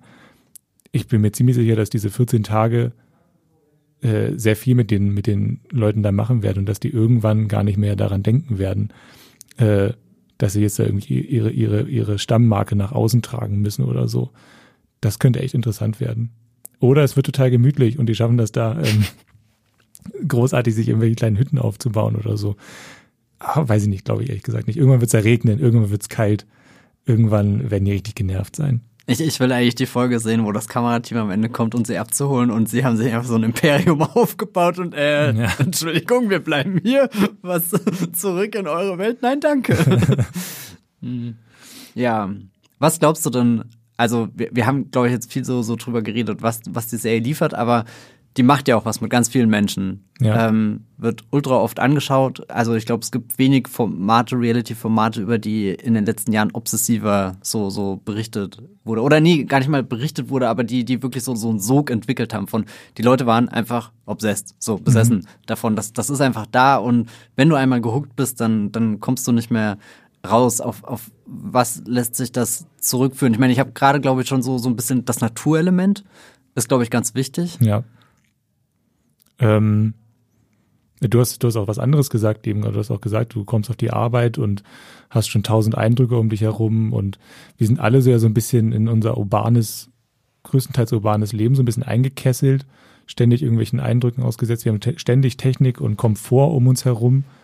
Ich glaube tatsächlich, dass dieses, dieses, dieses nackte, ähm, dieser nackte Gegenentwurf, den ähm, Seven vs. Wild bietet, dass er einen großen Reiz aus, ausübt auf uns. Klar, wir haben, wir haben die Natur, äh, der wir uns dann da widmen können, aber ich glaube auch einfach mal sich von allen materiellen Zwängen dann auch irgendwie loszusagen und einfach mal loszuziehen und mal zu versuchen, wie wäre das eigentlich, wenn ich, ich, wenn ich alles hinter mir lassen würde. Das ist, glaube ich, schon ein Bedürfnis, was sich vielleicht auch wirklich mehr unter Männern noch äh, in, in der Gesellschaft irgendwie immer mehr herausbildet, weil wir eben immer mehr von Technik und so weiter abhängig sind. Wenn es um Zerstreuung geht oder auch oder ich würde, würde sogar sagen, größtenteils um Zerstreuung. Es wird ja immer gemütlicher für uns. Und da bietet dann eben Seven vs. Wild einen weniger gemütlichen Gegenentwurf. Es gibt ja auch diese, diese Van-Life-Bewegung in den letzten Jahren, wo es dann irgendwie darum geht, ähm, ich wohne gar nicht mehr in meiner Wohnung, sondern ich äh, ziehe in, ich kaufe mir irgendwie so einen voll ausgestatteten Van und mit dem fahre ich jetzt um die Welt. Und das heißt ja auch so ein bisschen, dass du dich eigentlich von diesem Wohnungskonzept so ein bisschen lossagst und klar hast dann immer noch Internet äh, in deinem in deinem Van und so weiter, aber schon diese diese alternativen Lebenskonzepte könnte ich mir auch vorstellen, dass das viel ähm, Anklang bietet in, in, in Seven vs. Wild. Ja. Ich denke gerade nonstop an Into the Wild und wie sehr mich mhm. dieser Film als Jugendlicher Stimmt, geprägt ist gar nichts Neues, ne? hat. Eigentlich, und und ja. das Interessante bei, bei Into the Wild ist ja, äh, das, weiß nicht, der hat die, die Eddie Vedder Songs, die dich da einfach reinziehen ins Abenteuer. Der hat diese, diese mhm. strahlenden Bilder von all diesen riesigen amerikanischen Landschaften oder so, die er entdeckt. Und es ist so leicht, irgendwie davon mitgerissen zu werden und nicht dran zu denken, was für einen düsteren Turn irgendwie dieser Film am Ende nimmt. Das ist, äh, ich weiß gar nicht, wie die Figur heißt, Emil Hirsch, ist der Hauptdarsteller, der mhm. spielt hier bla bla bla Supertramp oder irgend so. Egal. Ähm, er stirbt ja auch. Ähm, eine, eine sehr düstere Geschichte. Ähm, da ist auch eher beim, beim Werner Herzog, glaube ich, als bei all den anderen Reality-Formaten, die sich in der Wildnis aufhalten. Ähm, ähm, also hier Werner Herzog, die Grizzly Man-Doku, die ich vorhin erwähnt habe und was ich mich frage, ähm, weil das ja auch bei Into the Wild klar, das ist ein Spielfilm, der ist inszeniert ganz bewusst von einem Regisseur, erzählt diese Geschichte dramatisiert, ähm, aber die Frage der der Authentizität, das finde ich sehr spannend jetzt bei Seven vs. Wild, weil einerseits arbeitet die mit der Ästhetik von ähm, den ganzen in Anführungsstrichen Raw YouTube, was du mhm. kennst, was allerdings auch, wir sind im Jahr 2023, nichts auf YouTube ist mehr roh, nichts, oder, oder klar, es gibt deine Videos, wo du dich manchmal wirklich fragst, oh wow, die sind gerade wirklich komplett ungefiltert hochgeladen worden, wie als bist du eigentlich live dabei, wie sie, wie sie aufgezeichnet werden. Und ich rede jetzt nicht von Livestreams oder so. Aber ähm, YouTube hat ja eine eigene Ästhetik entwickelt, eine eigene Art und Weise, wie du dort Geschichten erzählst, wie du die filmst, wie du das vor allem auch als ein, ein Personen ähm, Produktionsfirma oder so stemmen kannst. Und jetzt hast du hier auch viele Menschen, die in die Kamera gucken, es wackelt vorne und hinten, nichts ist irgendwie im Bild oder so. Also es ist schon mal nicht die, die bewusste Inszenierung, die du vielleicht beim Spielfilm oder sowas oder selbst bei einem, keine Ahnung, von Pro7 oder RTL gesteuerten Format erwarten würdest. Aber ist das dann wirklich die, wir sehen ja immer noch sehr viel sehr viele Schnitte und also so ich ich hadere mit mir von ich weiß eigentlich wie sowas entsteht und ich weiß wie wie mächtig ein Schnitt sein kann wie wie viel du von der Geschichte weglassen kannst wie das das Narrativ ändert oder mhm. was du dazufügen kannst oder wie du einfach durch die Kombination von zwei Bildern schon einen ganz anderen Hint geben kannst in welche Richtung das geht so und so weiter das ist mir alles bewusst wenn ich das schaue und dann habe ich trotzdem das Gefühl irgendwo ist ja der große Reiz des Formats. Die werden in die Wildnis geschickt, die sind auf sich alleine gestellt. Warum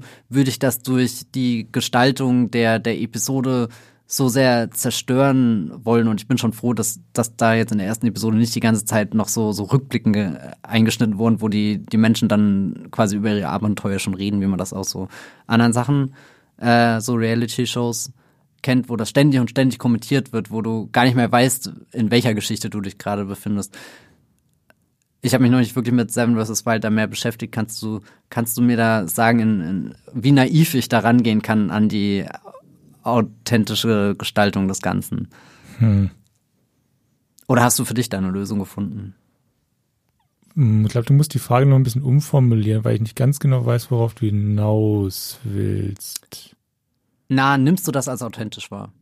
Was ich, da passiert? Okay, Oder ja, nimmst okay, du es okay. als, wenn ich jetzt sag vorhin, ähm, Dschungelcamp ist gescriptet, meinte ich damit, da steckt mhm. eine Redaktion dahinter, ja, die ganz ja. genau weiß, in welche Richtung sich manche Promis da bewegen sollen oder so. Und hast du das Gefühl, dass, äh, wir haben ja hier schon einen, einen sehr prominenten Macher mhm. genannt von Seven vs. Wild. Glaubst du, da, da steckt auch ein redaktioneller Ansatz definitiv dahinter, ein Anspruch oder ist es wirklich sehr random und ungefiltert, was wir da bekommen. Nee, auf gar keinen Fall. Also es wird ähm, die haben gewisse Vorgaben an äh, Videomaterial, das sie pro Tag ähm, liefern und eben mitschneiden müssen. Und ähm, jetzt muss man sich mal vorstellen, wie viel, ich glaube, sagen wir mal, sagen wir mal, die müssen irgendwie drei Stunden am Tag filmen, ich weiß nicht genau, wie viel es sind. Ähm, und das, da ergibt sich eine Riesenmenge an Material. Daraus kannst du dann eben so viel zusammenschneiden am Ende. Es ist, das ist ja echt, das ist wirklich eine, eine gewaltige Menge. Und da kannst du natürlich auch sehr viel formen. Trotzdem glaube ich, dass äh, wenn eben nichts passiert, kannst du auch wenig formen. Also ich glaube, ich glaube, das ist auch so ein bisschen der Anspruch von Seven vs. Wild, dass du das Konzept das Konzept sein lässt, weil letztlich ist es ja schon da. Da habe ich, hab ich am Anfang schon gesagt. Ähm, es ist ja aufregend, jemanden da rein zu werfen in, in, in die Wildnis. Und dann musst du eben gucken, okay, äh, wie entwickelt sich das Ganze? Und ich glaube tatsächlich auch, dass sie gar nicht, dass da gar nicht so viel, so, ich glaube, die wollen es, die wollen es authentisch halten. Und ich glaube, sie müssen auch nicht viel daran steuern oder sonst irgendwas oder auch, auch inszenieren, weil du hast ja am Ende noch immer noch sieben Teams. Und wenn es bei dem einen ein bisschen langweiliger wird, dann skippst du eben rüber zu dem nächsten. Und so, glaube ich, kannst du schon ähm, ja, eine gewisse Aufregung oder eine gewisse Dramatik dann doch erhalten oder dass es zumindest nicht komplett langweilig wird. Weil, also, meine, ich bin ja, ich bin Fan der, der Show, aber ich sehe durchaus auch eben Schwächen, das habe ich ja vorhin schon gesagt. Es, es wird gerade so, es wurde immer, in den letzten Staffeln wurde es immer zur Mitte relativ langweilig, weil es war immer das Gleiche. Die haben sich dann irgendwann haben sie sich dann doch da ein bisschen eingefunden. Du wusstest, dass es, dass sie sich jetzt dann doch irgendwie einigermaßen sicheres Heim dann da gebaut haben und äh, es gab gerade in der zweiten Staffel gab es dann keine echte Dramatik mehr. Äh, die, die schwächer waren, sind eben schon rausgeflogen und so weiter. Und die, die sich da einigermaßen zurechtgefunden haben, bei denen lief es dann eben auch und dann war klar, okay, die halten das bis zum Ende jetzt durch und das war's. Ähm, da könnte ich mir jetzt vorstellen, dass durch die ähm, längere Filmzeit, die da jetzt entstanden ist, dass es dann ein bisschen gestrafter werden kann. Du hast mehr Material, du kannst es dann halt auch so ein bisschen mehr verdichten am Ende. Äh, also die Ereignisdichte kannst du ähm, höher schrauben, könnte ich mir vorstellen. Ähm, ja, ich weiß nicht, ob ich deine Frage jetzt beantwortet habe, ehrlich gesagt. Ich bin mir auch nicht mehr sicher. Aber ich sehe schon, wir sind äh, äh, sehr, sehr weit in der Zeit vorgeschritten. Ja. Deswegen möchte ich noch zwei Ps ansprechen, die ich eigentlich super interessant fand, als du mir das gestern oder vorgestern erzählt hast in Vorbereitung auf den Podcast und die Frage, woher kommt denn der große Erfolg von Seven vs. Wild? Weil die Serie, glaube ich, äh, die Serie sage ich schon, diese ja, Reality-Show, ja, die Serie, was auch immer. Dieses Format, glaube ich, hat das Timing definitiv auf seiner Seite gehabt. Welche zwei Ps sind das denn? Ich kann mir vorstellen, dass du mit P Pandemie meinst. Das ist ja. auf jeden Fall. Ist, ja, nee, muss man wirklich sagen. Das ist, die erste Staffel kam ähm, 2021 raus. Auch im, im äh, traditionell ähm, etwas höher infektiösen Herbst der, der Pandemie, äh, also irgendwie so, es war Anfang November, da kamen die raus. Und man saß eben zu Hause, konnte wirklich, konnte es wirklich wenig machen. Das Wetter war so scheiße im, im November und dann fliegen dann noch irgendwelche Viren rum. Äh, und dann kam diese Serie raus und äh, du konntest dich komplett äh, dieser, dieser Show widmen. Das war, glaube ich, schon, äh, ich glaube schon, dass Seven vs. Wild ein Pandemieerfolg ist, dass das ist auch zum großen Teil den Erfolg der Pandemie verdankt. Ähm, der nächste, das nächste P wäre dann aber eben auch die, diese Prepper-Bewegung. Ich will jetzt nicht wirklich jeden, der ähm, Seven vs. Wild gut findet oder auch, auch die Leute, die da teilnehmen, irgendwie mit dieser Bewegung in Verbindung bringen. Aber ich glaube schon, dass wir, wir sind in so einer, in so einer, in so einer ähm, Ära, in der immer mehr Bedrohungen auf uns einprasseln, ob das jetzt eben der, der, der Klimawandel ist oder eben auch irgendwelche Pandemien oder Kriege oder was auch immer. Und wo immer schon so so eine, so eine Bedrohung am, am, am Horizont ist, die ähm, unsere Zivilisation zumindest potenziell perforiert. Also irgendwann könnte das halt alles mal zusammenstürzen. Das ist so ein bisschen, so ein bisschen näher zumindest als, äh, sagen wir mal, in den 90er oder Nuller oder auch von mir aus auch 10er Jahren. Ähm, alles ist ein bisschen unsicherer geworden und ich glaube, dieses Bedürfnis, ähm, sich darauf vorzubereiten, also zu preppen, ähm, und dann auch vielleicht sich so ein Skillset anzusammeln, was, was, was man anwenden könnte, wenn es denn irgendwann mal zu, so weit kommt und äh, die, mein, mein Haus irgendwann nicht mehr existiert oder was auch immer, du musst losziehen und die, vielleicht irgendwie dann eben, du bist dann wirklich nur irgendwie mit dem Schlafsack oder so unterwegs. Ich kann mir schon vorstellen, dass das, dass das dass der Reiz von Seven vs. Wild äh, da noch ein bisschen anziehender geworden ist. Durch, durch diese, ja, durch diese unsichere Atmosphäre, die jetzt gerade herrscht in der Gesellschaft. Ich finde beide Punkte auf alle Fälle super spannend und ich glaube, das, das ist so auch irgendwie einer der Aspekte, wo, wo ich definitiv noch Lust habe, mich tiefer in mhm. äh, Seven vs. Wild hineinzusteigern und da so Ursachenforschung, keine Ahnung, zu ähm, betreiben. Also einmal auch dieser Pandemiebegriff, du bist zu Hause und siehst einfach diese Menschen, die da völlig in der Freiheit, in Anführungsstrichen.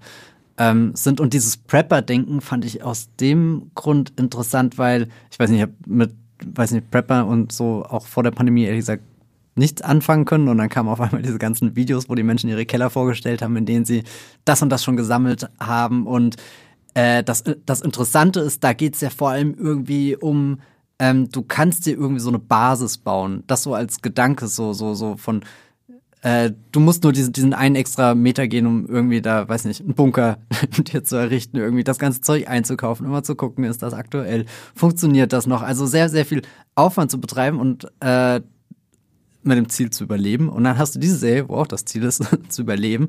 Aber es ist genau das Gegenteil. Das ist komplett ähm, minimiert, so reduziert. Du hast halt nur die sieben Gegenstände oder das, was in deine Flasche mhm. ähm, passt oder so. Und das finde ich irgendwie sehr, sehr spannend, dass du quasi aus deinem kleinen Wohnzimmer hinaus, aus YouTube, was am leichtesten wahrscheinlich von allen Streaming-Sachen zu erreichen, ist, dass das auf einmal so ein riesengroßes Fenster wird und entweder schaust du in, in riesige Regale, wo Tonnen von, von weiß nicht, äh, irgendwelchen Konservendosen stehen oder du schaust drüber, wo jemand einfach nur, keine Ahnung, ein T-Shirt anhat und irgendwie so ein Feuerzeug vielleicht bei sich trägt oder, oder mit Steinen da versucht, was zu machen. So, so zwei, zwei sehr radikale äh, Überlebenstaktiken, Entwürfe ähm, da beisammen ja, ich weiß nicht, es ist einfach ein Aspekt, der, der mich super, super fasziniert und äh, ich liebe es auf alle Fälle, dass ähm, Seven vs. Wild nicht einfach nur irgendwie äh, halt eine Reality-Show ist, sondern dass das wirklich so als, als popkulturelles Moment entstanden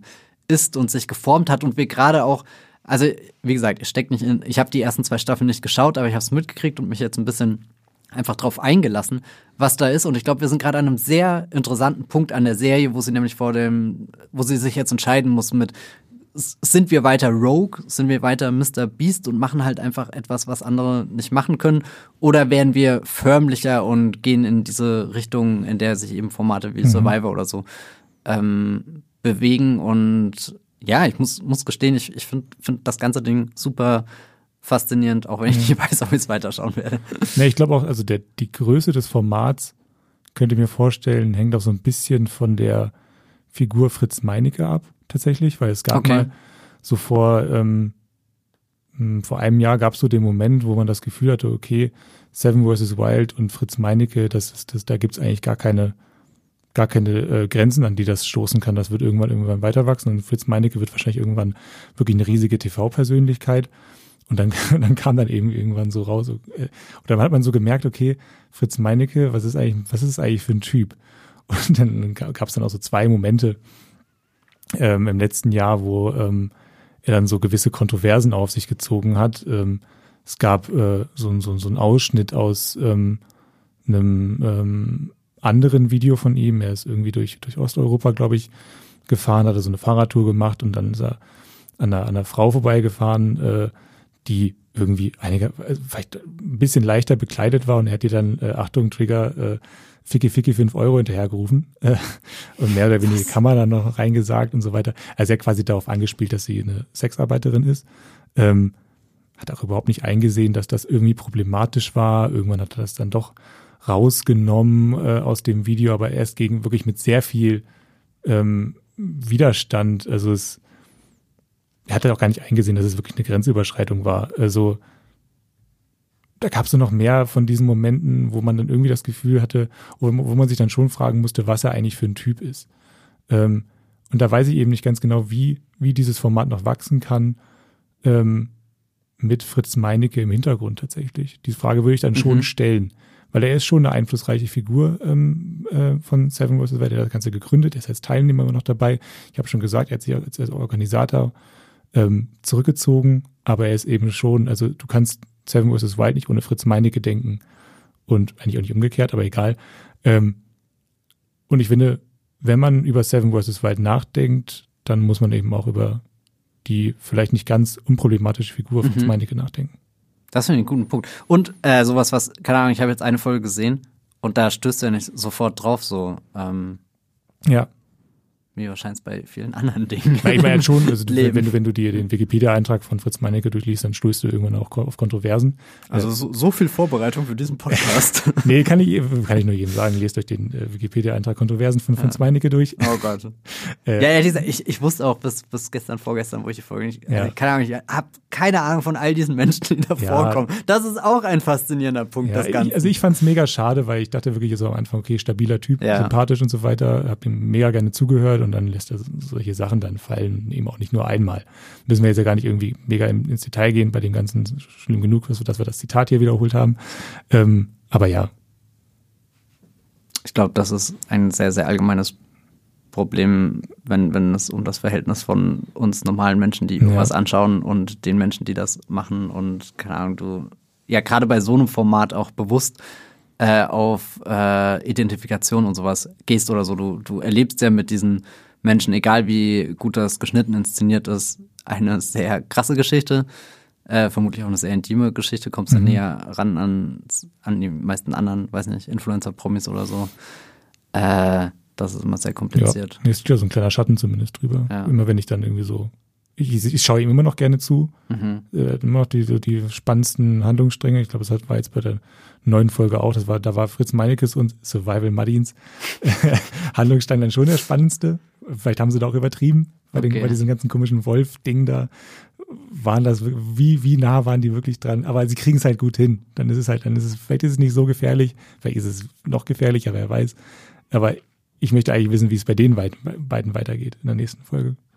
Okay, ich sehe, du bist schon einen Schritt weiter. Ja, ja. Du hast, hast, hast ein Favoritenteam.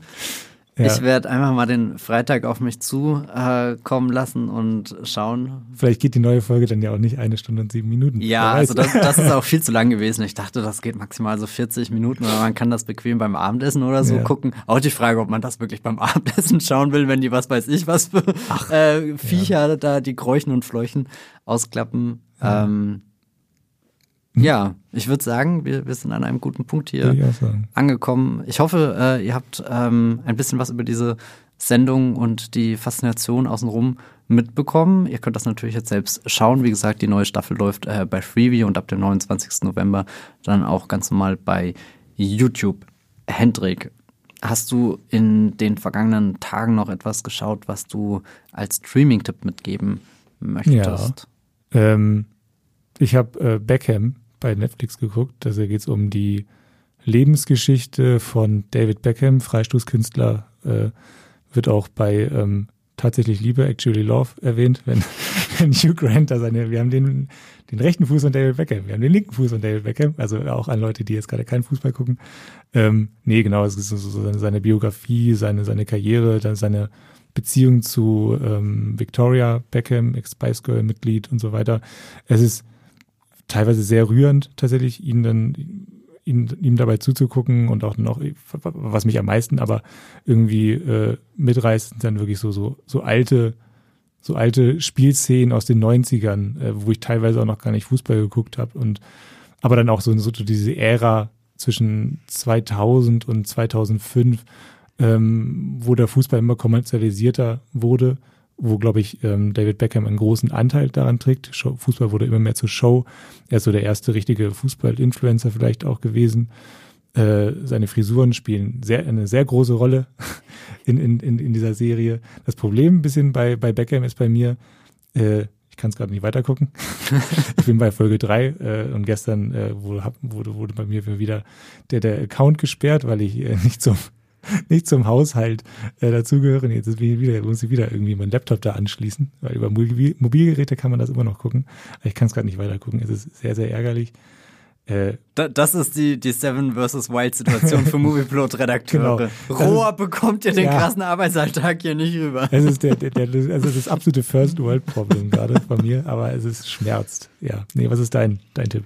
Äh, genau, Beckham bei äh, Netflix. Ich habe auch einen Netflix-Tipp, nämlich The Killer. Der startet am 10. November. Das ist der neue Film von David ähm, Fincher und das ist ein äh, ja, im Endeffekt die Geschichte eines Auftragskillers, der sehr professionell ist und diese Profession ist äh, überraschend langweilig. Er sitzt da und wartet und wartet und wartet und erzählt immer ganz viel aus dem Off, wie, wie gut er in seinem Job ist. Und als es dann an den Punkt kommt, diesen Job so richtig durchzuführen, geht der Schuss daneben und er befindet sich in einer Situation, wo er sehr viel mhm. improvisieren muss, aber auch immer auf der Tonspur uns als Zuschauern versichert, dass alles noch unter Kontrolle ist und er genau weiß, was er tut. Es ist ein super spannender, auch eher untypischer Fincher-Film. Also ich finde, das ist ein bisher lustigster und es ist eine sehr interessante Meta-Antwort auf sein, sein gesamtes Schaffen und insbesondere so Filme wie Fight Club. Fight Club schauen wir auch zwei Männern mhm. zu, die labern und labern und labern und große Sprüche reißen und du denkst die ganze Zeit, die kriegen doch eh nichts hin und irgendwie kriegen sie dann irgendwas hin, egal wo der Film dann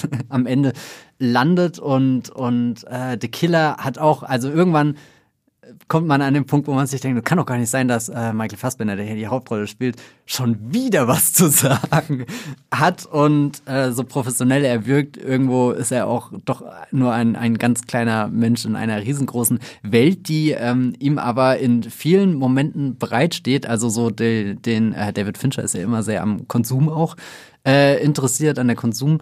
Gesellschaft, das ist auch ein zentrales Fight Club-Thema und, und der Fassbender bewegt sich hier durch eine Welt, die nur auf ihn wartet. Kaum kommt er aus einer Tür raus, steht da schon ein Müllauto, wo er die ganzen Waffen entsorgen kann. Kaum äh, muss er hier einen, weiß nicht, neuen Heist oder was auch immer planen, trifft das Amazon-Päckchen ein. Es ist wirklich ein, ein sehr faszinierender Film. Ähm, kann ich euch empfehlen. Schaut ihn unbedingt an. Lasst euch nicht davon abschrecken. Es ist nicht irgendwie äh, sowas düster Fincher-mäßig ist es nicht äh, Gold with the Dragon Tattoo 2.0, sondern es ist eher Fincher. Hätte ich aber auch nichts gegen. Das, das wäre natürlich mega geil. es ist äh, Fincher so locker und lustig, wie ihr ihn noch nie äh, erlebt habt. Genau. Damit sind wir am Ende dieses Podcasts angekommen. Ich hoffe, ihr hattet eine schöne Zeit. Ein großes Dankeschön an alle, die bisher durchgehalten haben. Es war ein bisschen länger als sonst. Ich glaube, wir haben uns, wir haben uns richtig reingesteigert ja, in die fürchte. Wildnis. Da, damit ja. habe ich gar nicht gerechnet. Als ich vorhin äh, in unser Podcast-Doc geschaut habe, dachte ich, wir sind dann dreiviertel Stunde durch. Wir schaffen es unter der Zeit von der ersten Seven vs. Wild-Folge der dritten Staffel und jetzt sind wir über der Zeit. Wir haben komplett ai, versagt, ai. Hendrik. Verdammt. das ist genauso schlimm. Ja. Ich möchte trotzdem einen positiven äh, Kommentar von einem Hörer, Hörerin äh, vorlesen. Auf Spotify gab es nämlich Feedback von Dream About Dancing. Und da ging es um die NCIS-Folge, äh, in der wir um den, den großen NCIS-Skandal gesprochen haben. Und ich lese mal kurz den Kommentar vor. Ich verstehe nicht, wie sich diese Serie so lange hält. Ich bin ausgestiegen, als Tony immer wieder zur Karikatur seiner selbst wurde. So viele gute Serien werden abgesetzt, aber NCIS ist Highlander. Ich habe ehrlich gesagt keine Ahnung, wer Tony ist. Aber okay. ähm, ich verstehe es auch nicht, wie sich solche Serien so lange halten können, aber genau, naja. Da können wir ja, da, da, reden wir ja dann noch im Podcast drüber. Genau. Ja. Falls ihr auch mit eurer Nachricht hier im Podcast landen wollt, dann schickt uns gerne euer Feedback. Das könnt ihr entweder bei der Podcast-App eures Vertrauens machen, wenn man da kom äh, kommentieren kann, oder ihr könnt es uns direkt per E-Mail weiterleiten an podcast.movieplot.de. Wir sind auch erreichbar auf Twitter bzw. X der Social Media Plattform unter dem Handle streamgestoeber oder unter movieplot und ihr könnt natürlich auch uns auf Instagram schreiben, da hat Movieplot ebenfalls eine äh, Präsenz. genau. Was gibt es noch zu sagen, Hendrik, wenn man dir folgen mhm. mag? Wo kann man das tun? Äh, bei Ex Hendrik Busch oder bei Movieplot auch. Ja, über Hendrik Busch. Okay, ja. ja. Überraschend. Ja, bei mir sieht es genauso aus. Ich schreibe auf Moviepilot unter meinem ganz normalen Namen, Matthias Hopf, und den findet ihr auch, wenn ihr ihn bei X bzw. Twitter in die Suche eingebt. Soll ich mich äh, Survival Hendrik nennen? Das wäre geil. das, da hast du jetzt was gesagt, das kriegst du nicht mehr los.